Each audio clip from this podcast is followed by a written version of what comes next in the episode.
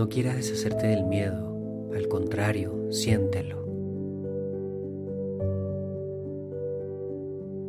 Cuando dejas que algo sea como es, se llama respeto. Y cuando respetas algo, se disuelve la resistencia. Cuando ya no hay resistencia, aceptas.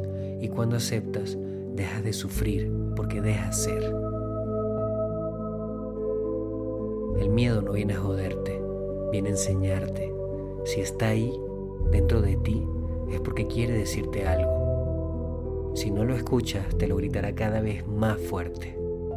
Permítete ser, porque es importante, porque no es fortuito, porque es necesario. Todo el tiempo está llegando nueva información que necesita ser procesada. Déjala entrar, déjala ser.